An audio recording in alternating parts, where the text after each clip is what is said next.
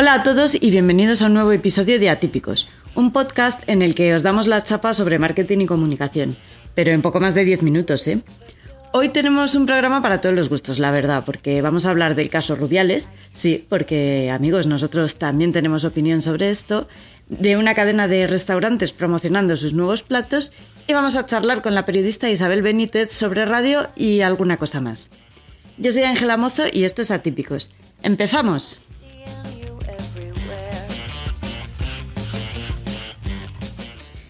El Mercurio retrógrado que ha copado portadas no se nos podía escapar en atípicos. Por eso Marta nos trae un análisis diferente del caso Rubiales, uno que en Archetype conocemos bien, ¿no, Marta?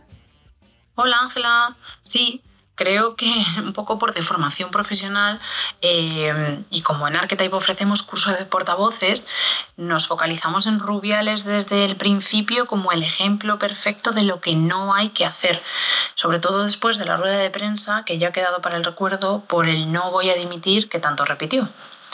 Además, nuestro compañero Ángel explica en un magnífico post que ha publicado en nuestro blog que un media training puede ayudar a un portavoz a ser consciente del papel que representa e incluso a mejorar su lenguaje no verbal. Pues todo eso fue en lo que falló Rubiales, que lejos de, representar a la federación, actuó de manera unilateral, se preocupó solo de sí mismo y de mostrar unos valores en principio totalmente contrarios a los del organismo que en aquel momento representaba y le sumó un puntito a su tono un poco altivo. Luego, todo el mundo quiso hablar, fue un descontrol por parte de la federación. No hubo una actuación en conjunto, ni un mensaje claro y unificado, ni coherencia en las declaraciones, nada. Fue un sálvese quien pueda en toda regla.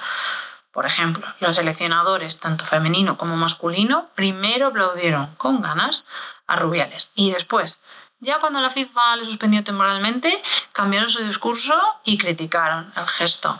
Luego tampoco hubo un control de los tiempos. La selección masculina, por ejemplo, habló públicamente 15 días después de la final.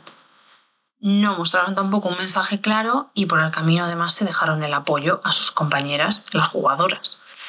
Casos así demuestran la importancia de tener un buen consultor de comunicación y un curso de portavoces al lado y más ahora, que encima recientemente han despedido al director de comunicación de la federación. Lo que es seguro es que este caso seguirá dando que hablar. Estaremos atentas por si necesitamos una segunda parte. Gracias, Marta. Y para recuperarnos del mal trago de Rubiales, vamos con una típica envidia que nos trae Marisa. Va de comida y nos ha parecido bastante original. Marisa, cuéntanos. Hola Ángela, hoy vengo a hablar de una campaña que lanzó la cadena de restaurantes Vips este verano y que efectivamente me hizo bastante gracia. Fue una campaña para dar a conocer sus nuevos bowls que están pensados para comer sano y quedarte lleno pero no pesado. O como dicen ellos en su campaña, evitar la comida que luego te persigue todo el día. Y con esto de la persecución es con lo que van a jugar todo el rato. ¿Y cuál es esa comida que te persigue? Pues lo contrario a la comida sana. Lo que hace Vips es mostrar en contraposición a sus bowls sanotes otros platos como pizzas, hamburguesas o perritos calientes que una vez degustados te persiguen allá donde vayas. Imagino que a todos nos ha pasado eso de comernos una pizza estupenda y luego sentirnos culpables por no haber cogido un plato un poquito más sano. La campaña además está adaptada muy bien a los diferentes formatos, los anuncios para radio y televisión son muy divertidos y muestran a personas realizando tareas cotidianas mientras son perseguidos hipotéticamente por pizzas, hamburguesas, lonchas de bacon. Todo esto, y esta es la guinda del pastel, al compás de la canción Remordimiento de Antonio Molina. Y también fue muy chula la campaña en redes sociales. Aquí lo que hicieron fue convertir la comida pesada en perfiles de Instagram y Twitter que perseguían a los fans por las distintas plataformas con mensajes tipo el pollo frito que cenaste ayer ha empezado a perseguirte o el perrito que no debiste comer ha empezado a perseguirte. Oye, ¿cómo vas al cumpleaños de Sergio? En pollo frito. ¿Qué? Que voy en pollo frito, que hay una parada justo en la puerta. ¿Tú cómo vas? Eh, no sé. En fin, una campaña con mucho humor y un toque surrealista que ha sido desarrollada, por cierto, por la agencia creativa independiente Mono Madrid, desde aquí les damos la enhorabuena y les animamos a seguir creando campañas así de originales. La verdad es que solo imaginarnos un pollo frito persiguiéndonos por la calle, bueno, ya, ya solo por esto merece nuestra atención. Eh, gracias Marisa por traernos esta divertida y atípica campaña. Hoy en También son personas tenemos a toda una mujer de radio, Isabel Benítez. Tras surcar las ondas en Radio Nacional de España, Canal Extremadura y Libertad FM, aterrizó en A Digital para llevar los mandos de su comunicación y marketing. Actualmente habla sobre tecnología e innovación en su podcast Divergentes y colabora con varias emisoras. Muchas gracias Isabel por venir a Típicos. Bueno, muchísimas gracias a vosotros por invitarme.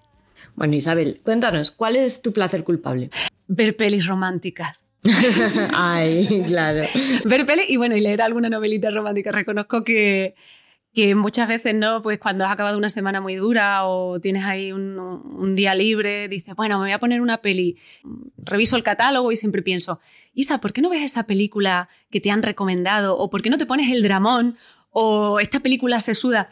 Reconozco que en muchas ocasiones mmm, la empiezo y la corto rápidamente o ni siquiera la empiezo y acabo poniéndome pues una peli romántica, oye, que me funciona bien para desconectar el cerebro. Y ya te digo eso, o leer alguna novelita romántica que también es un poco de esta, una autora extremeña que se llama Mercedes Gallego, Ajá. que escribe unas novelitas románticas y de aventuras maravillosas, y eso es para desconectar, bueno, un, un placer culpable en toda regla. Muy bien, Isabel. Eh, ¿La campaña que más te ha gustado últimamente? Pues mira, quizás no es la campaña más impresionante, eh, a nivel, por ejemplo, visual y tal, pero a mí es la que me ha dejado marcada en los últimos meses y fue una campaña que hizo Meta el año pasado, que se pudo ver al menos aquí en las calles de Madrid, en los MUPIs, en las paradas de metro, y que me impactó muchísimo quizás más por el contexto. Eh, y es que al final el mensaje era, el claim era un poco... Eh, eh, puede que, el metaverso sea virtual, era algo así, ¿eh? puede que el metaverso sea virtual, pero su impacto es real. Y era una campaña que se centraba en poner ejemplos de cómo el metaverso iba a, iba a, cambiar determinados sectores. Por ejemplo, decía algo así como, gracias al metaverso los cirujanos podrán practicar muchas veces antes de, de, operar, ¿no? O hablaba de cómo los estudiantes pues iban a poder viajar a la prehistoria. Entonces, ya te digo, a nivel, a lo mejor alguien ve la, la creatividad y no era nada impresionante, pero a mí me pareció una bestialidad. Eh, porque de alguna forma era como era una demostración para mí de que estaban poniendo toda la carne en el asador, de que iban 100% a, a promocionar el metaverso y no solo eso, sino que estaban haciendo hincapié en el impacto eh, para muchos sectores de actividad y en el impacto social, ¿no? Y para mí fue una clara muestra de van, eh, ya te digo, a tope también en ese intento pues de cambiar un poco la imagen de la compañía, ¿no? Que al final pues a través de Facebook, las redes sociales pues estaba pasando por, no, quizás no por una crisis reputacional muy grande, pero sí que es cierto que a todos los efectos eh, pues se estaba cuestionando mucho pues, el impacto que tenían las redes sociales, el cómo se usaban los datos, y me pareció una bestialidad, y ya te digo, eh, a mí me ha dejado muy marcada esa campaña. bueno, y un momento en el que pensaste, ¿por qué me dedico a esto? Ay, muchas más veces de las que me gustaría y de las que pensaba que lo iba a pensar cuando empecé, ¿no? Eh, pero quizá eh, eh, al final la comunicación, para mí el periodismo es muy vocacional. O sea, yo estudié esto porque de verdad yo creía que la información era poder. Y de alguna manera yo quería ayudar a la gente a que tuviera esa información pues, para tener una mejor vida y para tomar decisiones informadas, ¿no? Entonces, quizás una de las cosas que más me ha hecho replantearme, eh, me, me, ha hecho pensar qué pinto aquí, es eh, cada vez que alguien monta un drama, por ejemplo, ¿por qué no sale un tuit a tiempo? Uh -huh. Porque una nota de prensa no se manda justo a la hora a la que se tenía que mandar. De verdad que creo que a veces tengo la sensación de que se nos va un poco la cabeza, ¿no? Y, recuerdo mucho una frase de una compañera eh, y una amiga que es Saray Fernández que me decía, es que no estamos operando a corazón abierto. Y creo que a veces, eh, de verdad, este tipo de cosas a mí me hacen replantearme, pero bueno, luego se me pasa, ¿no? Porque me gusta lo que hago. Muy bien, y una idea tuya que creías que era brillante, pero solo lo creías tú. He tenido muchas también, cada vez que, que, voy a subir un post a redes sociales me pienso que es el gran post y no lo retuitea ni lo repostea nadie. Pero bueno, eh, sí que es cierto que hace pues como quizás en 2018-2019 eh, yo estaba muy metida en el tema de la blockchain y se hablaba mucho del potencial que tenía para los periodistas. Entonces yo cogí, después de ir a muchas conferencias y de hacer algún curso y tal, eh, descubrí que había varias, varias plataformas cuyo nombre no, no recuerdo, o sea, no os puedo decir exactamente, Em, pero varias plataformas que hablaban de, pues que eran para periodistas, para escribir artículos y que, bueno, pues aparte de toda la trazabilidad que, incluían, pues que se, iba a poder, se iban a poder hacer micropagos a los periodistas. Así que yo cogí y me puse a topísimo, le dediqué muchísimas horas a eso, me monté mi perfil, me puse a escribir como una loca. No, solo me pareció una buena idea a mí, eso no llegó a ningún sitio. Vaya. Bueno, y ya para terminar, Isabel, ¿qué te gustaría ver en la profesión? Pues no sé si llamarlo empatía eh, pero de alguna forma lo que me gustaría es que no olvidáramos que somos personas y seguimos siendo personas. Y sí que veo que hay mucha, se sigue manteniendo pues, eh, una cierta rivalidad, que si unos son buenos, que si otros son malos, que si los que hacen periodismo son mejores que los que hacen comunicación corporativa y ya muchos mejores que, muchos mejores que los que hacen marketing. Y al final, si no nos respetamos entre nosotros, es muy difícil que la sociedad respete lo que hacemos y se tome en serio nuestro trabajo. Y eso enlaza con algo que también que creo que hace falta, que es precisamente el recordar que somos personas, el colaborar más entre nosotros. De nuevo, es un sector en el que nos cuesta mucho unirnos, ¿no? Y al final eso redunda en que es mucho más difícil, si no nos unimos, reclamar a lo mejor pues, mejores condiciones de trabajo, que insisto, no operamos a corazón abierto, pero tenemos que seguir comiendo, ¿no?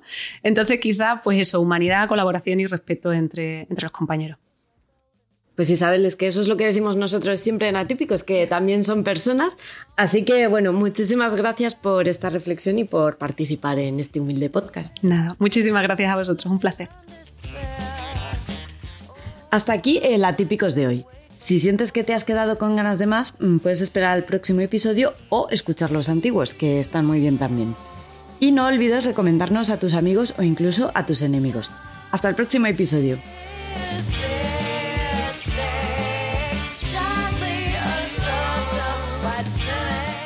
¿A que se te ha hecho corto? Os recordamos que aún no tenemos patrocinador, por si hay alguna marca interesada. En redes somos archetype-es y este es nuestro podcast, Atípicos. Síguenos y déjanos tus comentarios con el hashtag Atípicos. Música de Madame Snowflake bajo licencia Creative Commons by 3.0.